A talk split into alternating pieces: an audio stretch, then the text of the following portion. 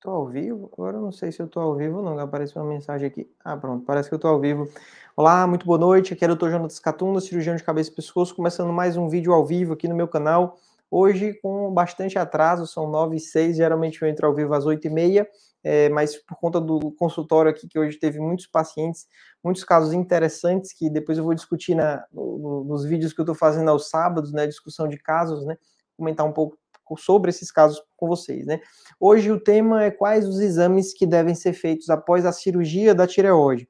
Então, é, antes de entrar no tema, alguns avisos. É, todas as terças eu entro ao vivo aqui no YouTube, nesse horário, né? Então, se você está assistindo esse vídeo sem ser ao vivo, saiba que na terça-noite eu vou estar ao vivo e eu entro ao vivo e respondo as perguntas de quem está no chat ao vivo comigo, né? Então, se você não está ao vivo, não dá para mandar pergunta, né? Porque já a live já terminou. É, e nas sextas à tarde, umas 5 horas, 6 horas, eu entro ao vivo lá no meu Instagram, que eu estou atualmente postando muito conteúdo por lá nos stories. Todo dia eu abro uma caixinha dos stories, então vale a pena. Se você me conhece só aqui pelo YouTube, vá lá para o Instagram, arroba Dr. Jonas Catumba. Tá? É, nas quartas e sábados, geralmente eu atendo online, pessoas de todo o Brasil. Para essa semana lotou a agenda. E para em Fortaleza, se você é dessa região de Fortaleza, Ceará, eu sempre tenho que avisar, porque às vezes a pessoa me vê e acha que eu sou de São Paulo. Engraçado isso, né? Nas terças e sextas eu atendo em Fortaleza e também atendo em algumas cidades aqui perto, né? Então, vamos para o tema. Em relação aos exames, vai depender de qual foi o tipo de cirurgia e qual foi o resultado da biópsia. Então, a cirurgia pode ter sido uma parcial ou uma total, e o resultado final pode ser benigno ou maligno, um câncer. Né? Então, falando logo do câncer, quando o resultado final após a cirurgia é um câncer, além de se preocupar com as, a recuperação da cirurgia, se preocupar com a função da tireoide, você também vai ter que fazer exames de estadiamento, né, de segmento, para saber se esse câncer voltou ou não. Então, todo paciente que opera a cirurgia da tireoide e o motivo da cirurgia era câncer de tireoide, precisa fazer um exame de imagem, que o mais apurado para o câncer de tireoide é o ultrassom do pescoço, é o mais sensível, mais barato, mais acessível. Eu tenho no consultório, eu mesmo faço meu ultrassom e encontro se tem lesão ou não, então ajuda bastante no dia a dia. É, o exame de PCI, pesquisa de corpo inteiro, que é feito antes e depois da iodoterapia, também ajuda a detectar onde estão os, a recidiva, né, o possível câncer, né? E o exame de sangue tireoglobulina e a antitireoglobulina também são usados no estadiamento, no segmento do câncer de tireoide, no câncer bem diferenciado, carcinoma papilífero e carcinoma folicular, tá? Ah, o momento de fazer cada um desses exames vai variar de paciente para paciente, mas em geral, nos primeiros meses e anos, o paciente faz os exames de sangue e faz o exame de ultrassom até ter certeza que não tem nenhuma recidiva. E esse prazo vai se espaçando à medida que o tempo vai passando e a gente não vê recidiva, tá? Os outros exames é, são exames em relação à função da tireoide. Então, se você fez uma cirurgia total, fez uma tireoidectomia total, você não tem mais tireoide e por conta disso o seu médico deve ter passado a reposição com a levotiroxina ou uma das marcas, né, é, Puran, Levoid, Eutirox, Sintroid, todas elas são muito boas. E você que tem hipotireoidismo tem que tomar essa medicação todo dia, já que você não tem mais tireoide. Né? Então, precisa tomar o hormônio sintético da tireoide. É, essa medicação ela tem várias posologias de acordo com o peso e o metabolismo e a absorção do comprimido. Então, todos esses fatores podem influenciar na dose. Então, em geral, quando eu opero um paciente de tireoide, eu inicio a dose de 100 microgramas. Isso vai depender, se a pessoa for muito grande ou for muito pequena, a gente faz uma dose maior ou menor.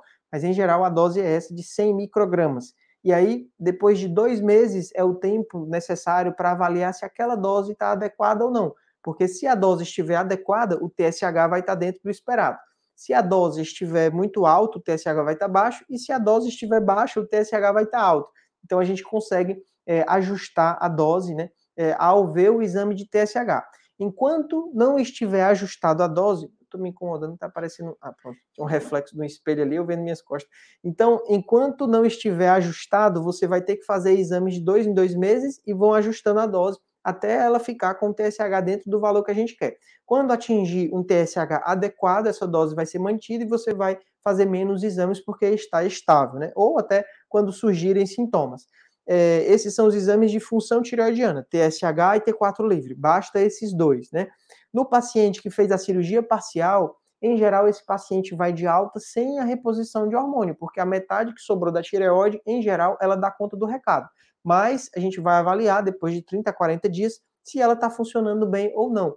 O TSH sempre dá uma subida nos primeiros meses e depois ele cai. Então, se o paciente estiver bem, sem nenhum sintoma, dá para manter sem iniciar a reposição de hormônio. Mas se o TSH subiu e o paciente sentiu uma diferença em relação à disposição, a gente pode iniciar a medicação porque essa metade da tireoide não está funcionando legal, né?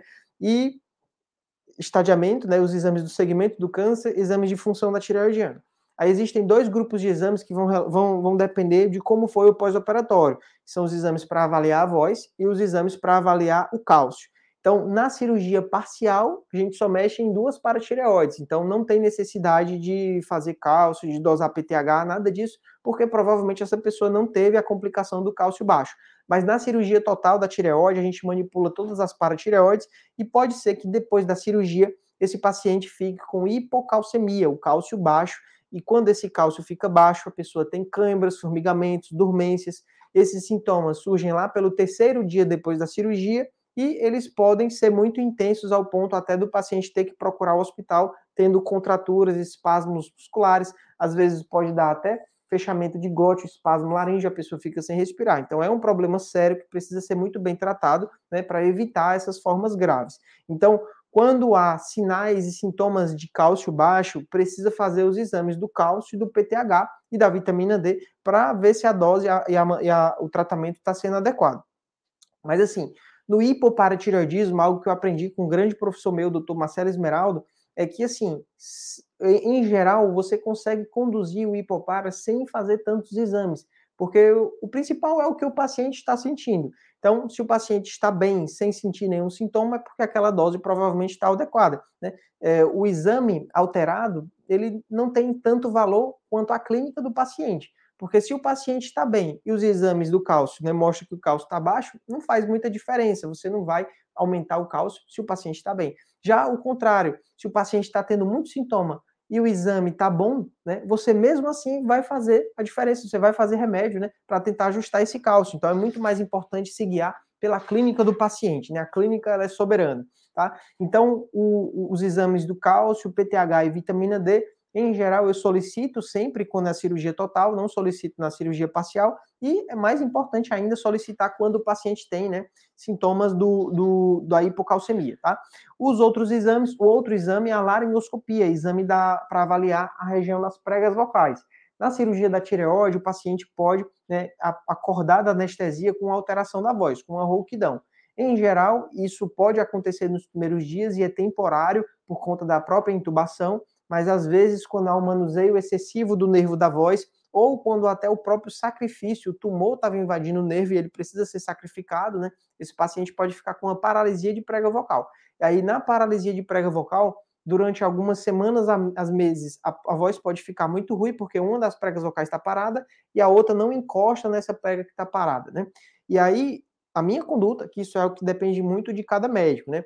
É algo que você sempre, quando assiste vídeos é, do YouTube, meus ou de qualquer outro médico, precisa saber que o que você vê de um médico da internet é uma conduta e o que você é, é, conversa com seu médico no consultório, na consulta, vendo o seu caso, é outra conduta, porque vai depender da experiência do profissional e vai ver do que ele avaliou do seu caso, tá? Mas aqui é a minha experiência como eu conduzo.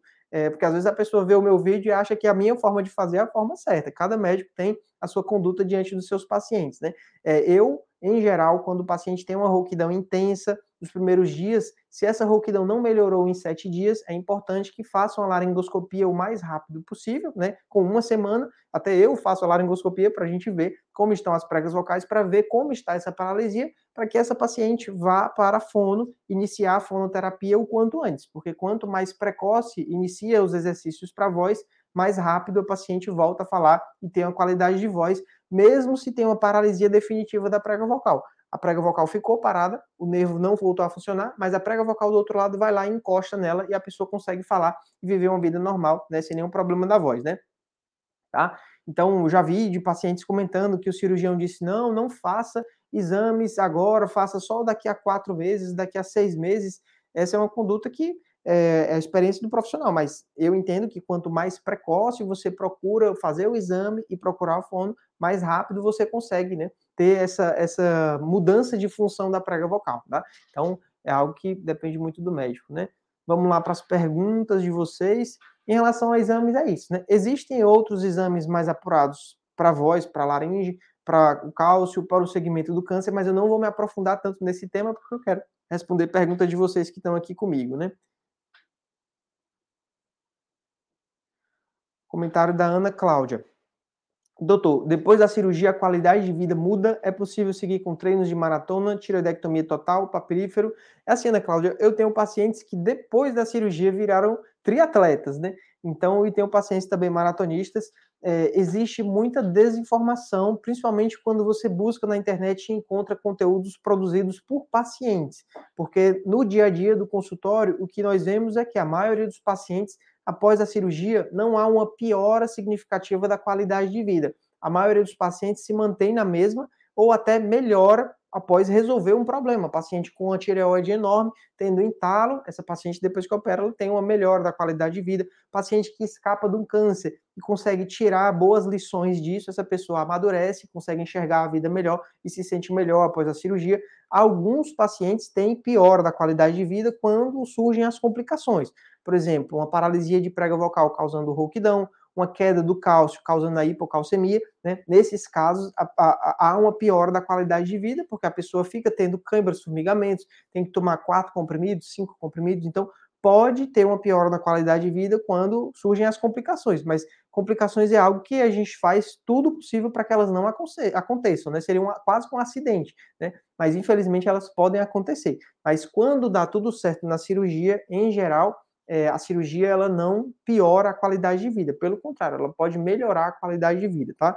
Então, às vezes a pessoa busca informação na internet, encontra um conteúdo de paciente, e aí aquela pessoa que está relatando a história, com ela aconteceu uma complicação péssima, fez uma punção, foi o pior exame da vida, foi quase uma tortura, ou fez uma cirurgia e sofreu muito depois da cirurgia, mas em geral, aquilo dali é um caso de exceção e você tem que saber filtrar isso, né? A pessoa que está bem, ela não está dando depoimentos, ela está vivendo a vida, enquanto que a pessoa que busca as redes sociais, às vezes gravando vídeo, às vezes escrevendo, nem sempre ela está tão bem, e é justamente por isso que essa pessoa pode estar tá buscando mais informação, né? Então, sempre tem que ter a experiência do profissional, né? E eu fiz até o meu mestrado sobre isso, qualidade de vida e doenças da tireoide, né? E ficou lá um dos resultados, a gente encontrou que os pacientes, comparando pacientes que não operaram com pacientes que operaram, os que operaram tinham qualidade de vida melhor, excluindo esses das complicações, né? Os pacientes que têm complicações têm piora da qualidade de vida.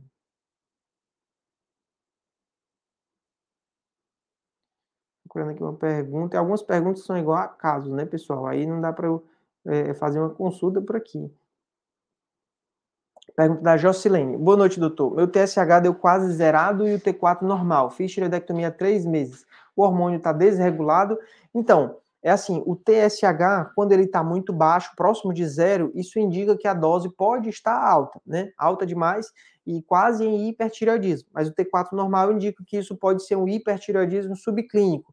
Quando você fala desregulado, isso é um depende porque no câncer de tireoide existe algo chamado terapia supressiva. Na terapia supressiva, a gente quer que esse TSH fique bem próximo de zero, porque a dose alta ela pode inibir uma possível recidiva.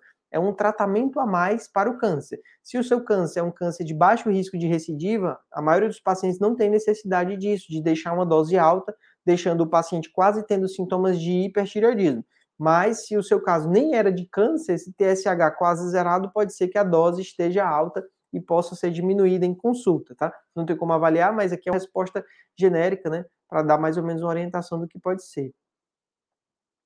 Pergunta da Adriana. Boa noite, terei que fazer a tireoidectomia. Tenho sentido ardência e dor. É normal? Então, Adriana, às vezes, só pelo fato psicológico, né, da pessoa saber que tem um problema na tireoide, descobrir um nódulo, até ter que fazer uma cirurgia, isso mexe com o psicológico e traz alguns sintomas. Mas, em, em, em geral, ardência e dor não é comum, não é normal a tireoide doer, né? é algo que pode acontecer nos pacientes que têm tireoidite de Hashimoto e que estão em crise, que a doença está mais ativa, mas a maioria dos pacientes não sente dor alguma, tá? É, então, assim, não tenho como avaliar. Às vezes, o problema nem é a tireoide. Eu atendo muitos pacientes que chegam, não, doutor, que eu tenho um nódulo, eu tenho uma, uma dor na tireoide. Aí a pessoa aponta bem aqui, uma dor na tireoide, sendo que a tireoide não é aqui, né? A tireoide é aqui. Então é muito comum, às vezes, o paciente achar que aquela dor na garganta, que pode ser algo relacionado à alergia, pode ser algo relacionado a alguma infecção ou até mesmo refluxo. O paciente acha que é, é, é, pode ser todos esses problemas e o paciente acha que é a tireoide, que ele acabou de descobrir um nódulo, né? Então, é, é algo que talvez não, não tenha relação, mas eu não tenho como avaliar, tá? Vamos para a próxima pergunta. A Solange, é, é, comentário interessante, Solange. Ela colocou: fui fazer exame para saber como está a tireoide, mas a atendente do laboratório colocou errado e fez o exame de tireoglobulina. Deu o resultado 4,7. O que significa esse resultado? Então, comigo, eu, médico, solicitando o exame anti-tireoglobulina, que é um exame que a gente utiliza para avaliar se o paciente tem tireoidite de Hashimoto, né? A atendente, na hora de digitar, digitou apenas tireoglobulina. Então, esse exame tireoglobulina, a única utilidade dele são nas pessoas que fizeram a cirurgia da tireoide, removeram a tireoide, ou pelo menos a metade da tireoide, e na biópsia vinha câncer de tireoide. Então, nessas pessoas, esse exame tireoglobulina, ele ajuda a avaliar se o câncer voltou ou não. Nas pessoas que ainda têm a tireoide, e até nos pacientes que têm câncer de tireoide, esse exame ele não tem muita necessidade de ser feito antes de operar, porque vai dar valores altos, né? é, e isso não tem implicação clínica. Mas depois que você tira a tireoide total, essa tireoglobulina ela vai para bem próximo de zero. E se ela começar a subir depois de um tempo, isso pode indicar uma recidiva. É um, um dos parâmetros que a gente utiliza para avaliar uma recidiva. Então, quando a tireoglobulina começa a subir, isso pode ser um indicativo de que o câncer voltou. Né? Mas em você que não parece, nem sabe se tem doença da tireoide, nem era para ter feito a tireoglobulina. Então, não dá para interpretar, né? Tá bom? Pergunta da Marta. Doutor, na punção deu Bethesda 6. Após a cirurgia na biópsia, pode resultar como não câncer? É, sim, Marta. O Bethesda 6 é um resultado que é 99% de chance de ser câncer, mas existe um subtipo do carcinoma papilífero que ele representa 2 a 3% dos casos, que é o, a, a, sigla dele é o NIFTP, que é eu apelidei de neoplasia papilífera. É, existe um tipo do carcinoma papilífero, que é o nome dele é um nome bem comprido, carcinoma papilífero, variante folicular encapsulado minimamente invasivo. Esse subtipo do câncer de tireoide ele foi rebaixado. Fizeram vários estudos, vários estudos com milhares de pacientes e viram que esse subtipo, quando o paciente tinha esse subtipo, que a punção da Bethesda 6, ele é a cara do câncer no ultrassom, mas só descobre depois que opera que esse subtipo ele não dá metástase, então por conta disso o nome mudou não se chama mais carcinoma papilífero variante folicular encapsulado minimamente invasivo. Ele se chama de NIFTP, que é uma sigla em inglês para neoplasia. Eu não esqueci o nome em inglês, mas é o NIFTP. Então, nesse caso, não é câncer, é uma neoplasia, não, não vai recidivar, tá? Essa é a única situação no Bethesda 6, né? Eu nunca vi um Bethesda 6 que não era câncer e era outra coisa, né? É, mas essa é a única situação. Pegar aqui uma pergunta mais do começo. Pergunta do Edvan. Edvan, tomei o cálcio só por 30 dias. O médico mandou parar. A pergunta é: é necessário continuar tomando? Então, Edvan, é, a tireoide é uma glândula que também participa do metabolismo do cálcio. A principal glândula é a paratireoide. A tireoide ela também participa. Então, não existem estudos para provar que há ou não benefício em continuar tomando esse cálcio. E um estudo como esse, ele teria que acompanhar a pessoa que operou com 30 anos de idade até essa pessoa chegar aos 60, 70 anos de idade. Um estudo muito longo que existem vários fatores de confusão, né? Além do cálcio que a pessoa toma, né? O, os outros remédios, as outras doenças, atividade física. Então, dificilmente nós teremos essa informação. Se tomar cálcio para o resto da vida protege de alguma forma com, contra a osteoporose ou não. Pacientes que fazem terapia supressiva, que tomam dose alta de levotiroxina para deixar o TSH abaixo de zero, esses é uma certeza tem que tomar, porque essa terapia supressiva ela pode induzir né, um risco maior de osteoporose. Mas nos outros pacientes é questionável. Eu, nos pacientes que eu opero, eu mantenho um suplemento de cálcio, um comprimido só para o resto da vida. É uma forma de proteger de osteoporose. Um comprimido que você toma na hora do almoço não vai fazer mal, né? Pelo contrário, pode lhe proteger de uma, uma menor quantidade de cálcio nos ossos. Mas é algo que não está errado não fazer, tá? Então, só isso é algo que eu, eu trago esse adendo porque não temos embasamento científico, né? E sem embasamento científico é complicado eu indicar ou contraindicar alguma informação. Então, fazer ou não fazer, os dois estão certos, né? Não, não existe uma resposta mais correta do que a outra, tá? É, pessoal, vou interromper por aqui que eu já estou ficando sem voz, né? Hoje eu passei a tarde dando aula de neuroanatomia para os estudantes. Hoje é uma aula muito boa sobre, sobre cérebro, telencéfalo, todos os giros e sucos, a substância cinzenta, e à noite atendendo, e agora a live aqui com vocês, né? Então, já estou começando a ficar cansado. Mas amanhã, 5 e meia da manhã, eu acordo para ir para academia. E amanhã, à tarde, também tem consultas online, e amanhã, 6 horas da noite, convidar vocês eu vou estar ao vivo, mas é um tipo de live que eu acho que vai ser diferente. Foi um jornalista que me convidou para a gente conversar um pouco sobre as doenças da tireoide, mas acho que talvez ele faça alguma pergunta sobre a minha vida, quer me conhecer mais, né? Então, amanhã no Instagram, tá? Live extra no canal amanhã. E acho que é isso, né? Interrompendo por aqui. Forte abraço. Peço desculpas pelo atraso, né? Hoje eu entrei um pouco mais tarde, né? Mas faz parte, né? É isso aí. Tchau, tchau.